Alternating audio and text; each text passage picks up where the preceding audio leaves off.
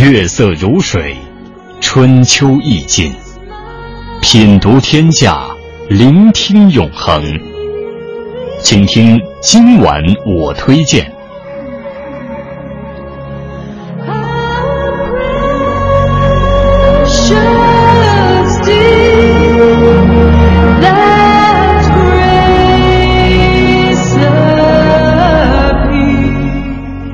常去欧美旅游或者出差的，不知道您有没有注意到，在街边经常会出现二手店，有卖家具的，也有卖首饰的，还有卖二手服装的。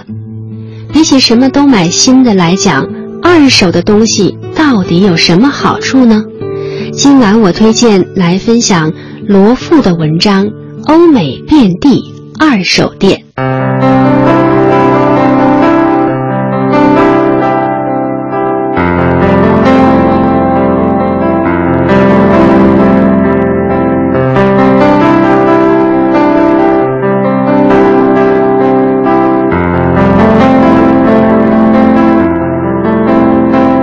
我有个瑞典朋友，沃尔沃的高级工程师，有私家船只，最大的爱好竟然是逛二手店。二手店在欧美国家遍地都是，大多是由慈善机构，诸如红十字会等兴办。这是一项长期的救助工作，旨在救助非常贫困国家的儿童以及提供医疗服务。细究起来。欧美人对旧物的概念和我们敝帚自珍的观念确实不一样。欧美人看待东西更讲究流动性，东西不管新旧、合适不合适才是使用标准。所以，经常看到很多人把诸如家具、家电、礼服、儿童服装和玩具等八成新的旧物作为废旧物及时处理掉，或者是捐给二手店。说其实，是因为觉得这件东西现在不适合我，未必不适合你。及时捐出去，旧物再利用，流转到那些适合的人手中，变废为宝，这是一种更时尚的节约。甚至在二手店里，你会经常撞到一些诸如 GUCCI、LV、爱马仕、ECO 等名牌商品，而且通常价格都不贵。但你知道？一个 GUCCI 的包包，只是用旧了些，就可以在二手店以不到一百克朗的价格买到。你是什么感觉呢？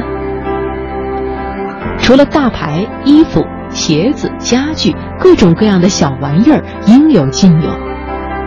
很多人喜欢到二手店去逛逛，淘淘自己喜欢的宝贝，甚至经常传说有人在二手店捡到漏，比如。失传的名画什么的，所以在哥德堡的二手店里逛就要格外留心。